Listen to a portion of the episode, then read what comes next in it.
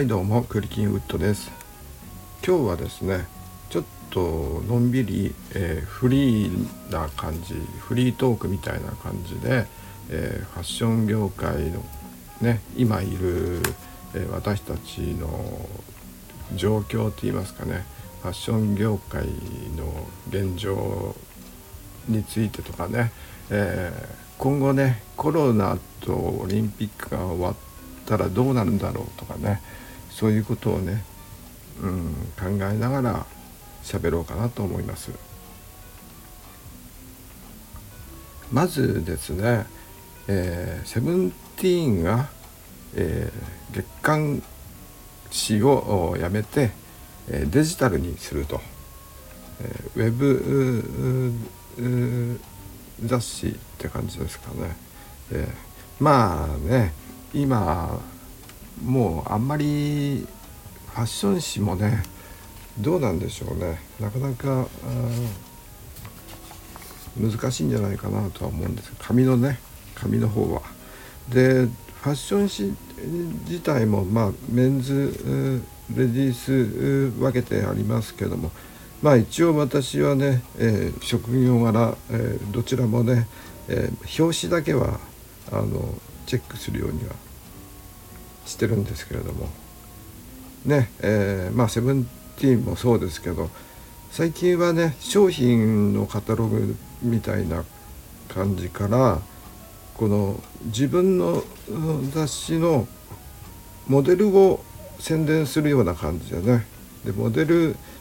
が、えー、SNS を使って商品を売るような感じになってきちゃってるのかなと思ってうん。だからモデルさんをメディアにしている。のが、えー、変ですけどのマネージャーみたいなねプロダクションみたいな役割をファッション誌がしているみたいな感じで、えー、で、えー、そのまあ専属モデルさんは自己プロデュースみたいな形でね、えー、自分を売ってで、えー、自分がまあそのキャラクターを生かして、えー、CM に、えー、使ってもらうというか、まあ、そういう職業になってきますからね。でまあね YouTube のチャンネルとか持てばあの自分でねあの個人で、えー、職業として成り立っちゃいますからね。あのもう人気さえ出ればいいわけですから、うん。まあ、そんなわけで、えー、モデルさんも雑誌をきっかけにね、えー、人気を出すっていうか、えー、とにかく、えー、フォロワー数を、えー、上げるのが、えー、目的になってきてる感じもします。うん、雑誌だとね、えー、っと最近というかうんとねコロナ前までとねえー、っと最近とねなんかだいぶ変わってきてる感じでしてね。コロナ前くらい23年くらい前まではねえー、大体表紙にねあの何ですかプチプラとかねえっ、と大人っていう言葉よりも今大人って感じですかね、えー、そう。23年前までは安いプチプラとかね、えー、安川とかね、えー、いうのが大体主流でしたね。メンズもレディースもね、えー、とにかく安くてえっ、とうん着回せればいいっていう感じだったのがコロナになってからですかね、えー、うん、その前くらいですかね、えー、2019年くらいからねだんだんねプチプラっていうよりもなんか別の言葉が出てきましたね。最新だとね今年はねあれですね大体キーワード的に言うとねうん安いっていうのはありなんですけど安くて良いもの良いものを選べみたいなのがねモノ系の、えー、カタログ雑誌。今何ですかベギンとかグッズプレスとかですか？モノマガジン系ですね。まあね良いものっていう。安くて良いもの。まあ当たり前なんですけどね、うん、でファッション誌だとねメンズもレディースもねキーワード的にはね大人っていうのがキーワードですね。大人のおしゃれとか。えー、っとね大人カジュアルとかね、えー、メンズクラブでも上品で楽大人の夏とかね。メンズクラブで大人の夏うんまあ いいですけどまあ大人カジュアルはサファリですか？ええー、サファリっていうね。うん。でストーリーっていう女性誌も大人おしゃれ。でなんですかハーパーズ・バザーっていう、うん、アメリカ系のね、えーえー、日本の雑誌も日本語版も大人目線で、えー、韓国、うん、韓国なんとかですね。韓国カルチャーか。大人目線で韓国カルチャー。ハーパーズ・バザー。あなんかよくわかんないですね。韓国なんで韓国まあねまあね23年前から韓国コスメとかねやっぱ来てますから。で何ですか？キャンキャン。あキャンキャンは欲望とかなんか出出てますね。で欲望といえばねあれですね。防具の防具のと日本版がエロスって出てますね。このやっぱ大人を意識した感じですかね。エロスって。あのただエロス、えー、タナトスのエロスじゃないですね、えー、エロスはあのエッチなエッチな方のエロスですね。セックスの方ですね、えー、を言ってるみたいです。でノンノがね大人フェミニンときましたね。はい。うん。だ大体大人っていうのはなぜかここのとこミーナは大人の韓国コスメ。はいこれキーワード2つ出てきましたね。大人と韓国ですからね。でコスメも来てますね。はい。大人きれいあこれもキャンキャン？あざとかわいい。えー、ちょい攻め夏ワンピ。進化論。なんかよくわかんないですね、えー、まあとにかく、えー、キーワード的には大人ですかね、えー、あのメンズもレディースもね、えー、今、えー、最新がこんな感じですか。あとはね、えーと、男男性誌の、えー、ライフスタイル誌だとね、えー、アウトドアですね。やっぱねあのアルペンがあのすごく売れてね、えー、従業員に臨時金、うん、ボーナス上げたとかあなんか最新のニュースで言ってましたけどやっぱアウトドア商品がね売れてるんでしょうね。雑誌でもねライトニング男の隠れ家ファイン、えー、何これ？アガンビーね、えー、全部キャンプ系ですね。キャンプ系か車、うん、うん、カーキャンプ、うん、まあ、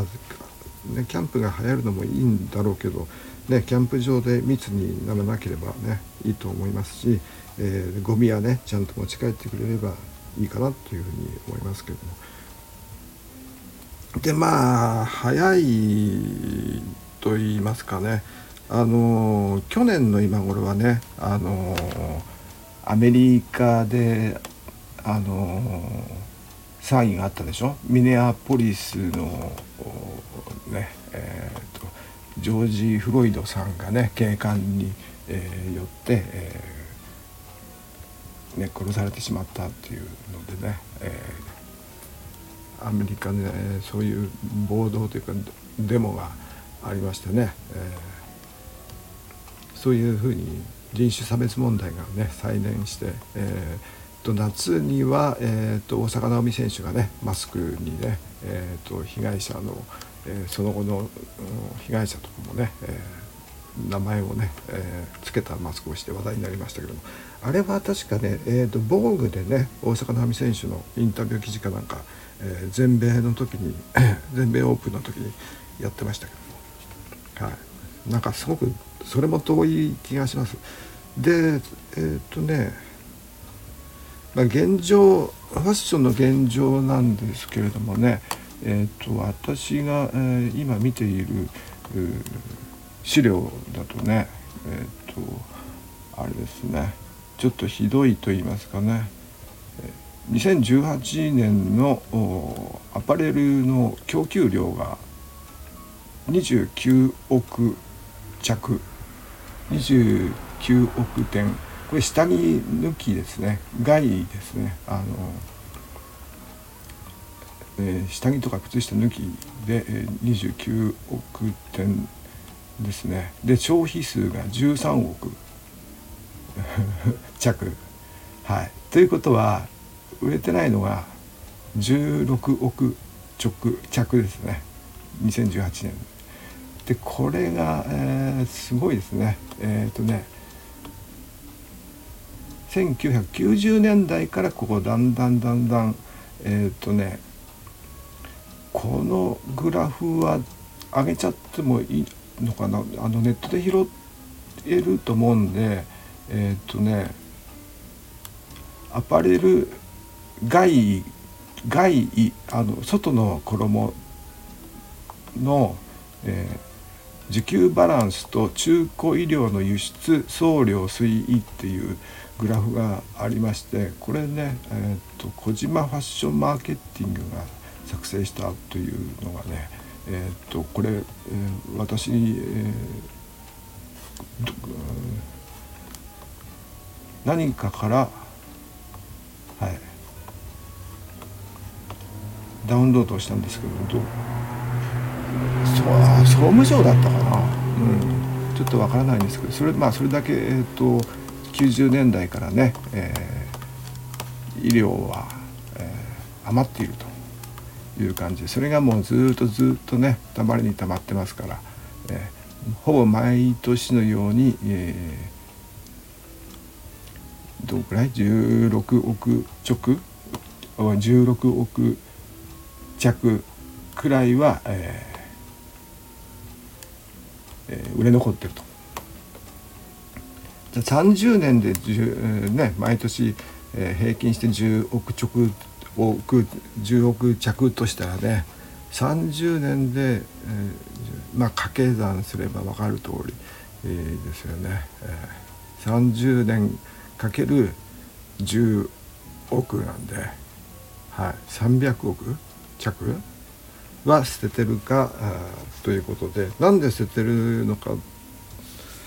ていうとねまあ最近でもあれですよね、えー、なんか捨てるんなら再利用するっていうね、えー、試みがねあの始まっててそういうのがねニュースで出てきたりとかしますけれどもね。それでも売れなかったらどうするんだろうとかね考えますけども。うん。ねもうそうしたら取り返しつかないですもんね。あのせっかく真っ黒にね全部染めたけどもそれでも、うん、売れなかったら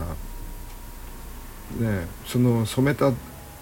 時の水とかね、えー、いろいろコストがかかってるだろうし、うん、労力とかね、うん、それでもねまた新しいものは作られていくのかなと思うとねちょっとどうなのかっていう。まあ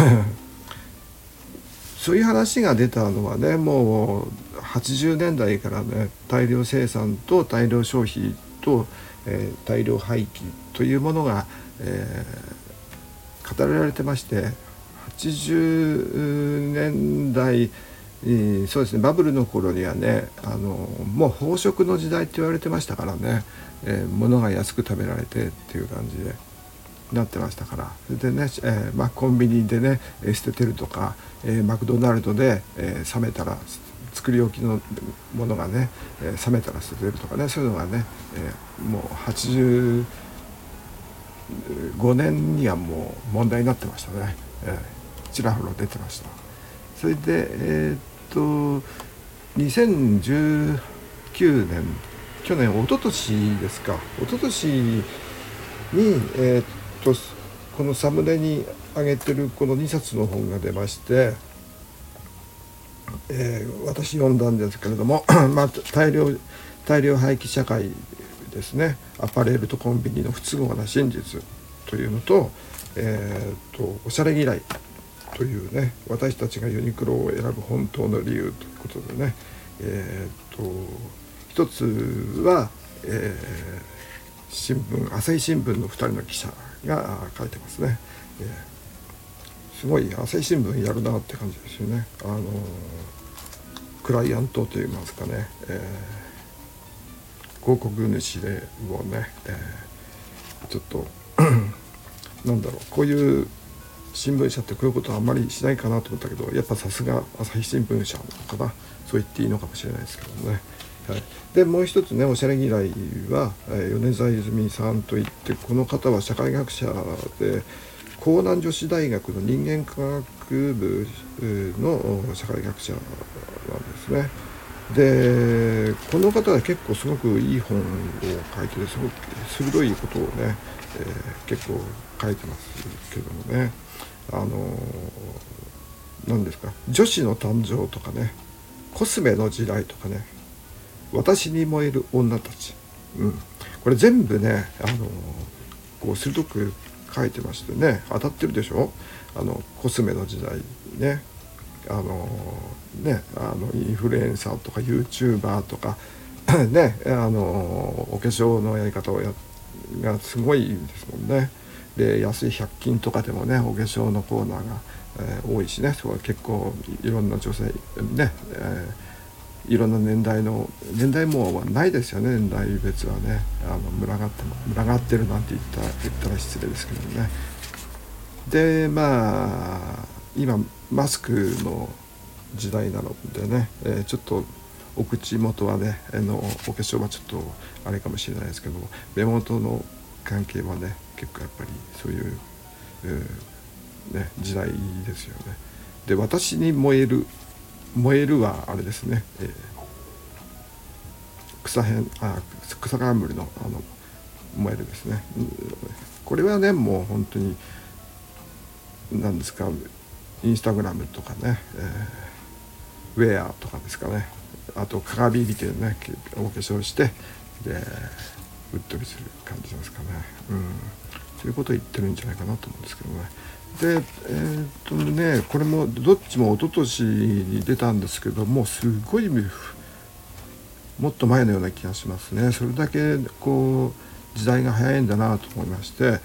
でもう私ももう18分も喋ってるんですね。えー、ちょっと間が伸びててしどろもどろになってるからね遅いの遅く思われてるんでしょうけれどもちょっとこの本当はねもう、うん、今抱えてる問題についてねあのすごくやっぱ気になることがいっぱいあるんですがうーんと例えばねあのバングラディッシュの、えー、ラナプラザ崩壊事件についてとかねえー、まあ、検索していただければ分かると思うし、まあ、皆さん知ってらっしゃるかもしれませんけれどもね、えー、とかですねバーバリーのあの在庫処分問題ですよね。これなんか結構衝撃的でやっぱりこれがあってだと思うんですけどコロナ前にえー、これこのバーバリーのね、えー、ニュースがあってから結構島村のサイトとかではあの在庫破棄しませんとか出てきたりあとユニクロ、えー、ファーストリテイリングのホームページでねいきなりあの急に強強化っていうか、うん、サスティナビリティについて考えてますとかそういうことがねあの言葉が多くなってきたなって感じで、えー、何ですか何て言うんでしたっけえー、っと ESG、うん、環境社会、えー、社会環境経営え ESG 経営ですかうんとねまあそういう感じで柳井さんがね直接あのホームページでね語ったりメッセージを語ったりしてねこれからの問題について気候変動のこととかねそういうのを語ったりあとうんといろんなところでインタビューでねちゃんと考えなきゃいけないっていう、こととかあとなんだっけジャック・アタリさんっていうどこですかフランスの人ですかのインタビューインタビューというか何ですかあのな対談か。対談をねあの載せたりしてね、えー、すごくうんとね結構力を入れてるというかね、えー、CSR か。CSR はい。CSR ってなんだっけ？えー、え、環境なんだ？あれですね、え、環境問題に取り込むうんあれですね、えー、ESG、ESG、CSR って本当よく分かんなくなってきちゃったな、うん、後でまたあの調べておきます。というかあ皆さん調べてください、はい、あのー、社会の責任というか生産者の、えー、責任をちゃんと企業が守りますよっていう約束みたいな感じですかね、えー、環境への負荷をね、えー、考えるとか。あとはまあサプライチェーンっていうサプライチェーンっていうねあの委託工場の問題を考えますよ。あの労働問題ですね、えー、フェアトレードとかですね。そういうことを、えー、ちゃんと考えますよっていうことを言いたいんだと思うんですけどね。なんかすごくね間延びして長くなってしまいましたが、えー、ちょっと今日ちょこっとだけだったんですけども触りとしてまたね、え、近いうちに、え、続き似たような話この続きかな、えーと、今の現状ですかね。抱えている問題について、えー、もう少しやりますけど今日はもう、えー、20分過ぎちゃったので、えー、ノーカットで、えー、このまんま、うん、しどろもどろで申し訳ありませんがこのまんま、えー、収録を終わりたいと思います。最後まで聞いてくれてありがとうございます。それでは、えー、また来週よろしくお願いします。失礼します。